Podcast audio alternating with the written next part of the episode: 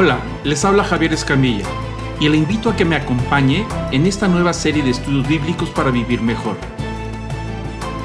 En este estudio aprenderemos lo que la Biblia enseña acerca de las bendiciones y las maldiciones.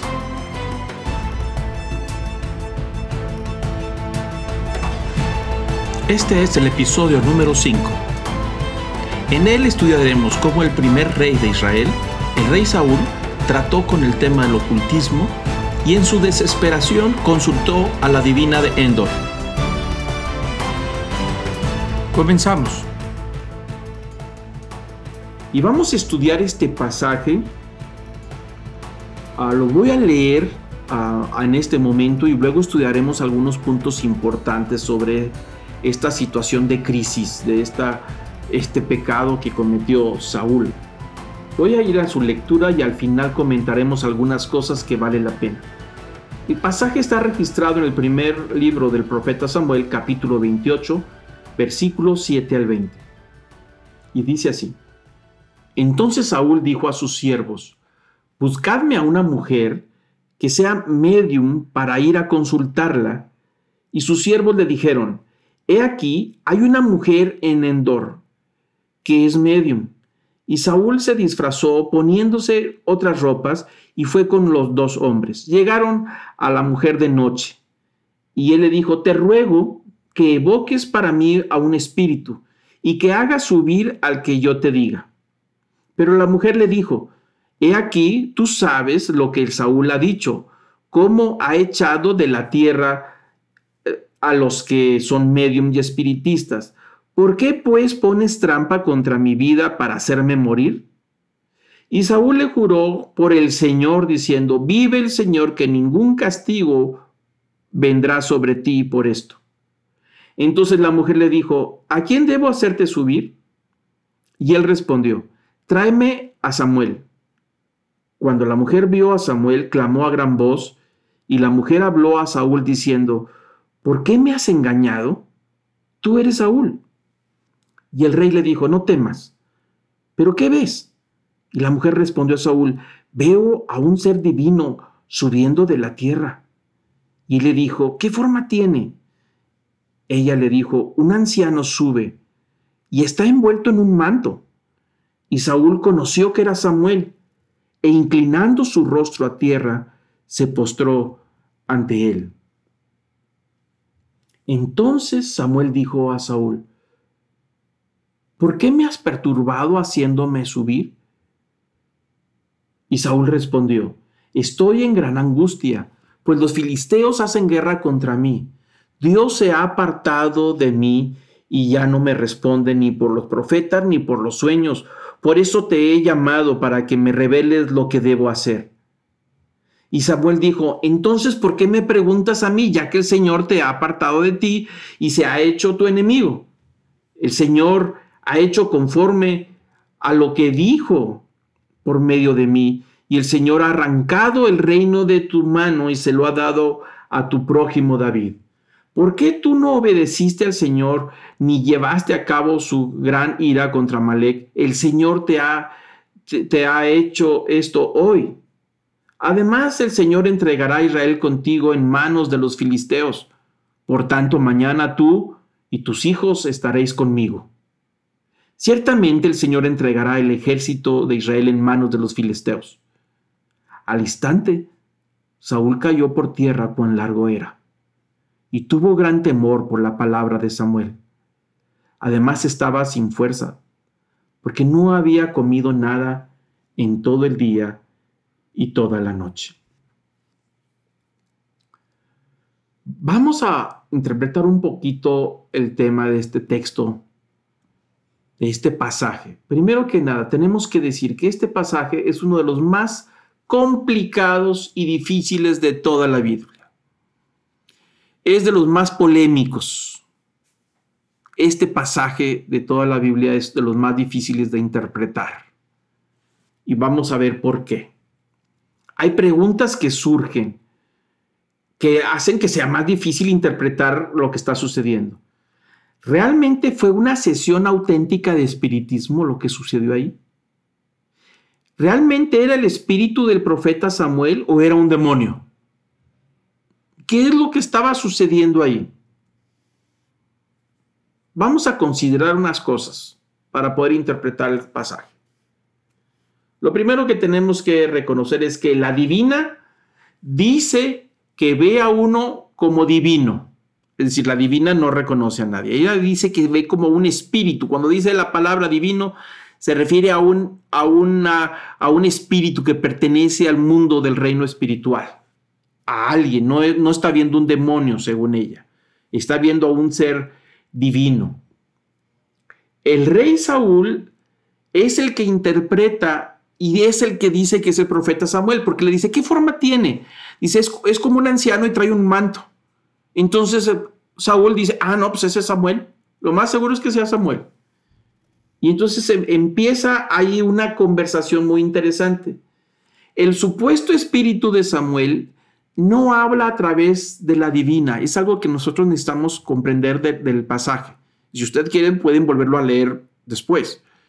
Pero al momento en que Saúl reconoce o dice que es Samuel, en ese momento se pone de, rodillas. Y empieza una conversación entre el supuesto espíritu de Samuel y Saúl, no a través de la divina. Es decir, no hay una canalización de que a través de esta medium está hablando. Eso no está sucediendo ahí.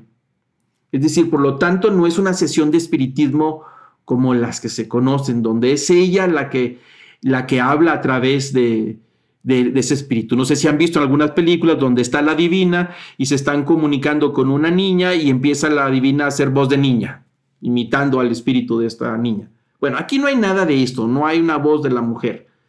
Y entonces es una conversación directa no hizo ningún tipo de ritual a la mujer, no hizo nada, solamente preguntó a quién te, te hago venir y de repente algo ve esta, esta mujer, la divina.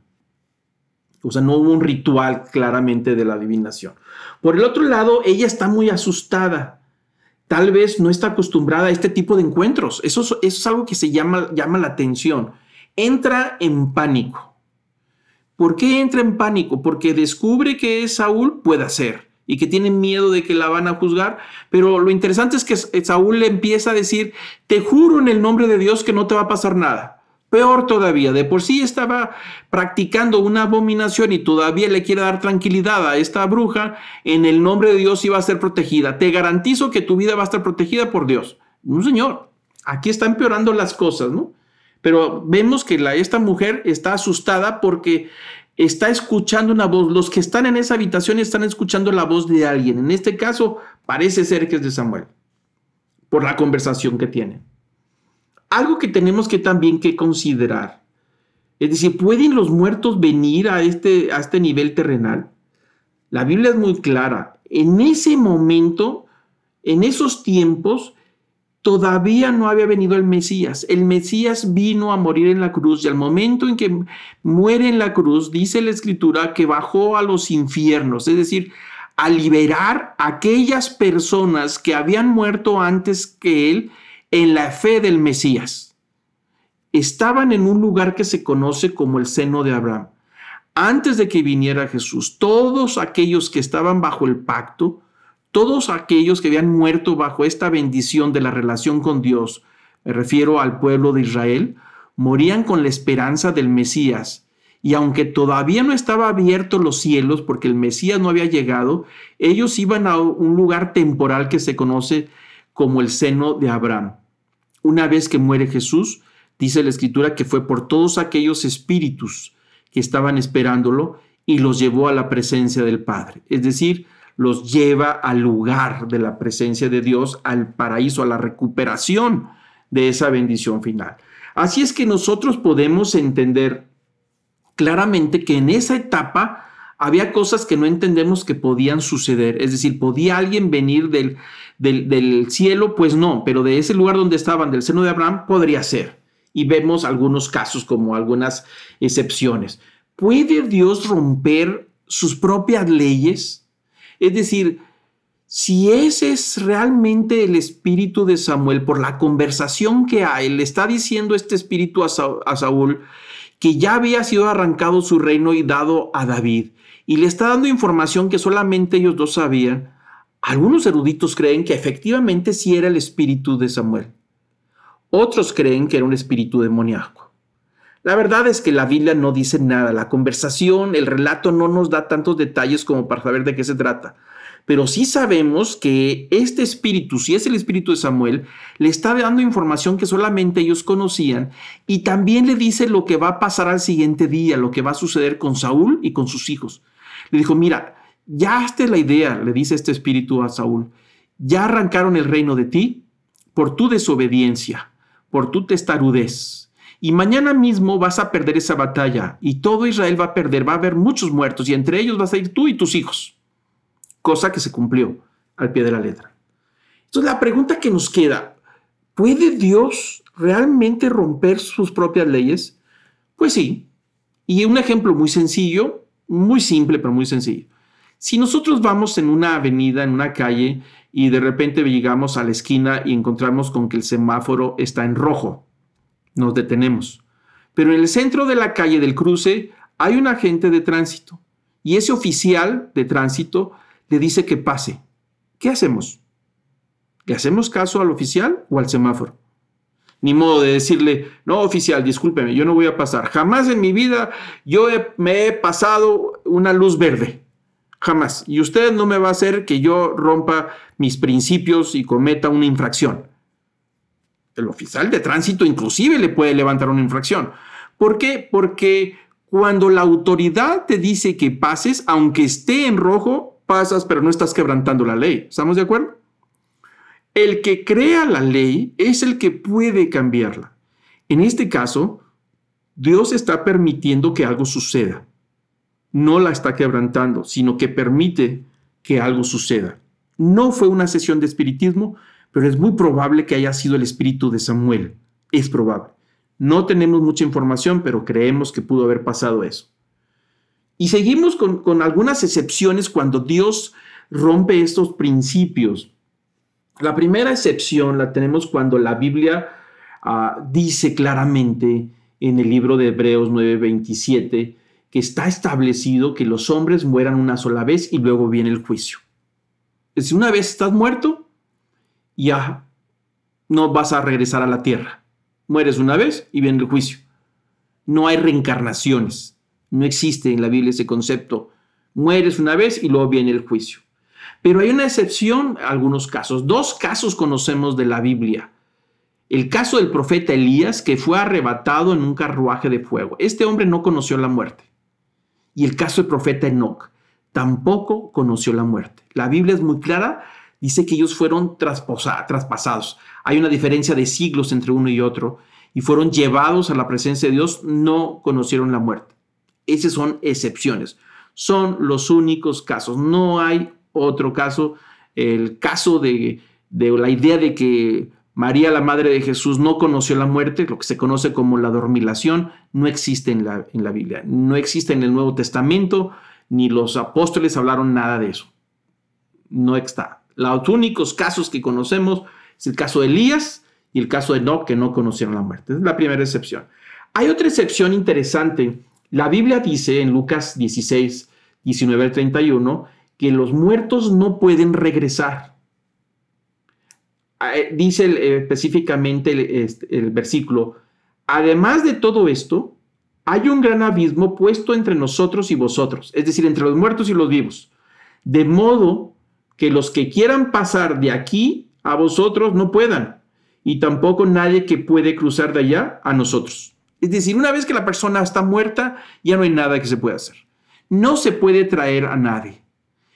Las sesiones de espiritismo trabajan más con espíritus de maligno que traer el espíritu verdadero de alguien. Eso no, no es posible. La Biblia es muy clara. Ningún muerto puede regresarse. La Biblia es muy clara. No pueden pasar. Una vez muertos, eh, dice que hay el juicio y ya no vienen para acá. Pero hay unas excepciones también ahí. Y estamos hablando del caso de Moisés y Elías. En el libro de Mateo, en el Evangelio de Mateo capítulo 17, versículo 1 al 4, está registrado un evento que se conoce como la transfiguración. Están los apóstoles y Jesús en un monte y ahí en un momento de éxtasis, en una oración, de repente aparecen estos dos seres, estos dos espíritus. Uno es Moisés y el otro es Elías y parece que tienen una conversación con Jesús. Y los reconocen y saben que son Elías y Moisés. Dios permitió que estos regresaran. No es una sesión de espiritismo. Hay toda una explicación que tiene que ver con la transfiguración, que no es el momento para explicarlo. Tenía que ver con los propósitos de Dios. Pero estos dos personajes regresan y están en compañía de Jesús como un respaldo de una garantía. La Biblia decía, Moisés dijo, que un profeta como yo, Dios les dará. Moisés anunció de Jesús que vendría y también Elías dijo que iba a regresar en el espíritu de Elías. Pero es otro tema mucho más amplio que no vamos a profundizar de hoy. Pero vemos que hay unas excepciones en estos casos, ¿no? Entonces, el, tema es que efectivamente ah, nos encontramos con todas estas situaciones que son difíciles de explicar lo que sucedió. Lo que sí sabemos es que el rey Saúl cometió una abominación el entrar en la práctica de la adivinación y del espiritismo. Ya si era Samuel o no era Samuel, ya es otro tema. Pero lo que sucedió ahí es cómo un rey siendo cabeza llega tan abajo en esa espiral de desesperación. Y vamos a ver qué son las consecuencias de esta situación. Muere Saúl y sus hijos mueren en la batalla. Se registra en el capítulo 31 del primer libro de Samuel. Y notamos que la generación de Saúl es cortada de la bendición. Lo que hemos hablado de las consecuencias de las abominaciones. Dice el versículo 1, los filisteos pelearon contra Israel y los hombres de Israel huyeron delante de los filisteos y cayeron muertos en el monte Gilboa. Los filisteos persiguieron muy de cerca a Saúl y a sus hijos y mataron a Jonatán, a Abinadab y a Malquisúa, hijos de Saúl. En esa batalla muere Saúl y sus hijos. No hay quien herede el trono. Los efectos de la desobediencia, de la terquedad de Saúl y de poder y de llegar a esa práctica de la, de la brujería afectó los derechos que tenían sus hijos, la descendencia que podían recuperar el trono y murieron todos ahí. La línea de Saúl se terminó. Por eso volvemos al tema. Hay efectos. ¿De quién era la culpa? La culpa era de Saúl. Eso es muy claro. El pecado lo cometió Saúl. No lo cometieron sus hijos. Pero los efectos de nuestras acciones sí pueden alcanzar a varias generaciones. Tengo que recalcar, la Biblia es muy clara. Dice que los hijos no pagarán por el pecado de los padres, ni los padres por el pecado de los hijos. El alma que pecare, esa morirá. Nosotros tenemos que dar cuenta por nuestras acciones, no por las acciones de nuestros padres, ni por las acciones de nuestros hijos. Somos responsables por lo que nosotros hacemos y decimos. Pero los efectos de nuestros actos sí tienen impacto. Hay impacto que se recupera y se restaura en la, en la primera generación, es decir, en nuestra propia eh, regeneración. Podemos recuperar lo que se perdió. Pero hay, hay situaciones que son, el daño es tan grande que alcanza hasta los hijos, los nietos, los bisnietos y los tataranietos. Y aquí vemos un caso sobre una maldición que se hereda. Ellos perdieron la, la bendición y se convierte en maldición y se hereda los efectos. Se cortaron. ¿Qué va pasando con ellos? Libro de Crónicas, capítulo 10, registra este evento de la historia de Saúl, la triste historia de Saúl. Dice el versículo 13, así murió Saúl por la transgresión que cometió contra el Señor por no haber guardado la palabra del Señor y también porque consultó y pidió consejo a una medio. Y no consultó al Señor, por tanto, él le quitó la vida y transfirió el reino de David, hijo de Isaí. Ahí están los efectos de lo que hablamos. Es claro que lo que le sucedió a Saúl y a su descendencia fue por las transgresiones de haber roto los principios de la ley y porque rompió una de las leyes más importantes. cuando Dios le dijo, está prohibido que consulten a los muertos y que vayas a buscar consejo con los medios. Ahí está la ley, la prohibición del ocultismo. No sea hallado en ti nadie que haga pasar a su hijo o a su hija por el fuego, ni quien practique la adivinación, ni hechicería, o sea agorero o hechicero, o encantador, o medium, o espiritista, ni quien consulte a los muertos. Ahí está muy claro. Porque cualquiera que hace esas cosas es abominable al Señor. Y por causa de estas abominaciones, el Señor tu Dios expulsará a esas naciones delante de ti. Serás intachable delante del Señor tu Dios, porque esas naciones que vas a desalojar escuchan a los que practiquen hechicería y a los adivinos. Subraye por favor en su Biblia. Pero a ti el Señor tu Dios no te lo ha permitido. Vuelvo a recalcar y lo voy a repetir. Hay cosas que parecen inofensivas que practica la gran mayoría de la gente que a nosotros, por ser hijos de Dios y por estar bajo el pacto con Dios y disfrutando de sus bendiciones, Dios no nos ha permitido que practiquemos y hagamos esas cosas. Vamos terminando.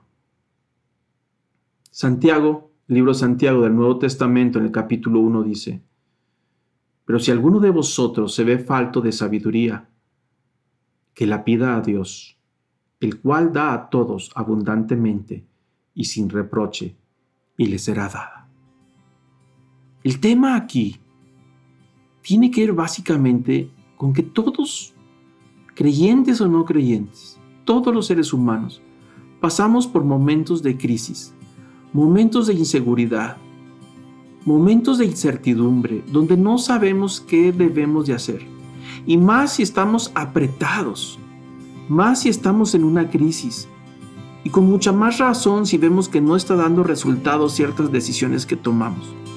Y en la desesperación de haber caído en un pozo, en una, en una crisis económica, familiar, emocional, de la que sea, y empezamos a clamar a Dios, pero Dios no responde, ahí entramos en la desesperación. Todos nosotros, creyentes o no creyentes, tenemos necesidad de consejo y de dirección, y no siempre lo obtenemos. El problema aquí radica, ¿qué hacemos cuando Dios se queda callado?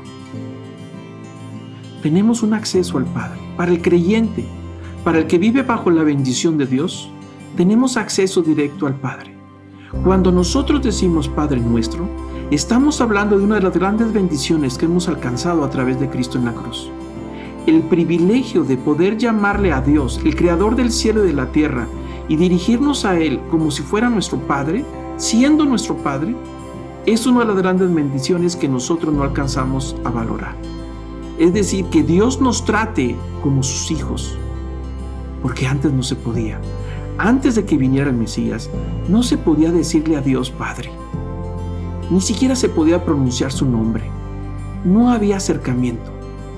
Pero en morir Cristo en la cruz, abrió un camino de acceso directamente al trono de la gracia un camino donde ahora nos acercamos en el nombre de Jesús, no en nuestro propio nombre. Es un camino donde podemos vaciar nuestro corazón, donde abrir lo que tenemos en, nuestro corazón, nuestras penas, nuestra dolencia, donde podemos clamar, donde podemos llorar, donde podemos pedir, donde podemos decir, Abba Padre, donde podemos vaciar nuestras cargas. Jesús fue muy claro, es necesario que me vaya para poder dejarles al Espíritu Santo. Él les va a dar paz, les va a dar tranquilidad. Él los va a consolar, les va a dar dirección, les va a dar fortaleza. Ese es el recurso del Padre para sus hijos. Es el recurso que alcanzamos a través de Cristo en la cruz. Por eso somos tratados como hijos al darnos el Espíritu Santo con todo lo que representan las bendiciones que recibimos a través de Él. Pero si nosotros que decimos que somos sus hijos, renunciamos a los privilegios de primogénito y nos comportamos como ordinariamente sin ser nada de Dios y empezamos a buscar consejo a través de los adivinos, a buscar que nos echen la, mala suerte, empezar a buscar ciertos artilugios, ciertas ah, fórmulas, empezar a comprar algunos ah, artículos que tienen ciertas energías para poder echar fuera la mala suerte o atraer los buenos contratos, para poder consultar a ciertas personas que nos prometen, inclusive hasta gastar el dinero en cosas que no son. En esa desesperación, si nosotros buscamos lo que está prohibido, entonces habremos caído en maldición. El problema no es la necesidad que tenemos. Todos tenemos necesidad, sino en la manera en que la suplimos. Ahí, ahí es donde está el quebranto. Dios al cual nosotros pertenecemos, que somos sus hijos, Él es nuestro proveedor. En la desesperación de la enfermedad, Él es nuestro médico. En las crisis de la batalla, Él es nuestro defensor, nuestro estandarte. Al momento que sentimos ansiedad y angustia y desesperación, Él es nuestra torre fuerte. Él es nuestro refugio. A Él correrá el justo, dice el Salmo. Dice, todo aquel que invoca el nombre del Señor será salvo. A Él correrá el, el justo y será protegido. El problema no es la necesidad que tenemos. Todos tenemos necesidades. Pero aquel que no conoce a Dios buscará los medios equivocados y no le importa si está prohibido o no está prohibido. Hasta podrá decir que todo lo hace. Pero a usted y a mí no nos ha permitido el Señor suplir las necesidades por medios equivocados. Para eso tenemos el recurso, que Cristo abrió un camino amplio directo al trono de la gracia y nos dio de su Espíritu y nos llevó directamente al trono del Padre. Y cada vez que nosotros vaciamos nuestro corazón delante del Padre, cuando el Padre nos ve, es la sangre de Cristo que nos cubre. Esa es la gran bendición y poder ser llamados hijos de Dios. Yo quiero ir terminando. La próxima semana, la próxima sesión, estudiaremos otro caso de otro rey. Cientos de años después de Saúl, hubo otro rey, otros más, pero hubo un rey muy especial, un rey que hizo lo malo también llegó y tocó fondo en hechicería, en brujería. Pero el camino fue diferente. Volvió en sí y se arrepintió. Y veremos cómo el proceso del arrepentimiento, los pasos que se tienen que dar cuando hemos caído para poder recuperar la bendición. Pero yo le voy a pedir ahora a todos, cierre sus ojos. Puede estar de rodillas, para que en esa privacidad donde nadie lo ve, que pueda estar delante del Señor, donde se encuentre, y que podamos tener un encuentro con Dios. Es el encuentro con Dios el que hace la diferencia de las cosas. Yo voy a pedir que estemos quietos. Voy a pedir que estemos delante del Señor. Y como primer paso que reconozcamos que Él es nuestro Dios y nuestro Señor él es el que ha dado la vida por nosotros. Y Él cambió nuestro estatus de criatura a hijos de Dios. Amado Señor y Salvador, en estos momentos, Señor, queremos reconocerte como nuestro Dios y reconocerte como nuestro Señor. Y reconocemos que tenemos necesidad de ti y que la vida está en ti y reconocemos que no hemos actuado bien y que ha habido ocasiones en que nos hemos sentido seducidos o tentados de tomar decisiones equivocadas. Padre, si así ha sido el caso, te pedimos perdón. Te pedimos perdón, Señor, por nuestra vida, por aquellas acciones que en la ignorancia, sin saber, cometimos esos pecados. Te pedimos que los efectos sean rotos, Señor, y sean detenidos en nuestros hijos y los hijos de nuestros hijos. Que a través del arrepentimiento y la vida nueva que alcanzamos en Cristo Jesús podamos recuperar esas bendiciones para nuestros hijos.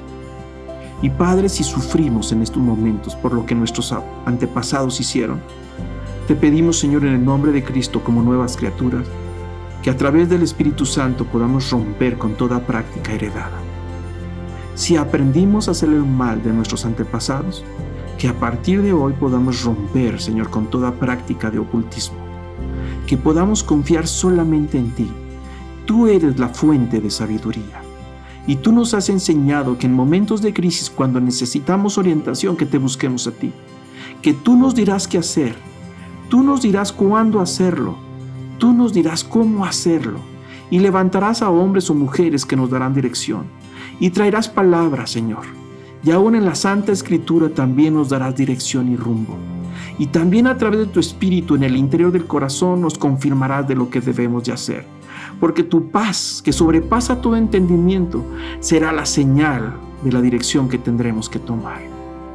Te pedimos que podamos tomar acciones, Señor, y que a partir de este momento podamos romper con todas acciones del pasado, para generar, Señor, un camino nuevo, un camino de una nueva generación hacia nuestros hijos. Te pedimos perdón, Señor, si no hemos roto con prácticas del pasado. Y líbranos, Señor, y libra a nuestros hijos de nuestros propios pecados. Libra a nuestros nietos de los efectos de nuestros propios pecados. Y que podamos ser recuperados y restaurados, Señor, en nueva criatura en la sangre de Cristo. Señor, te pedimos perdón. Y que la sangre de tu Hijo Jesucristo nos limpie de todo pecado y que podamos andar en esta novedad de vida como hijos tuyos, santificados y regenerados, y como representantes tuyos. Señor, recibe toda la honra y toda la gloria.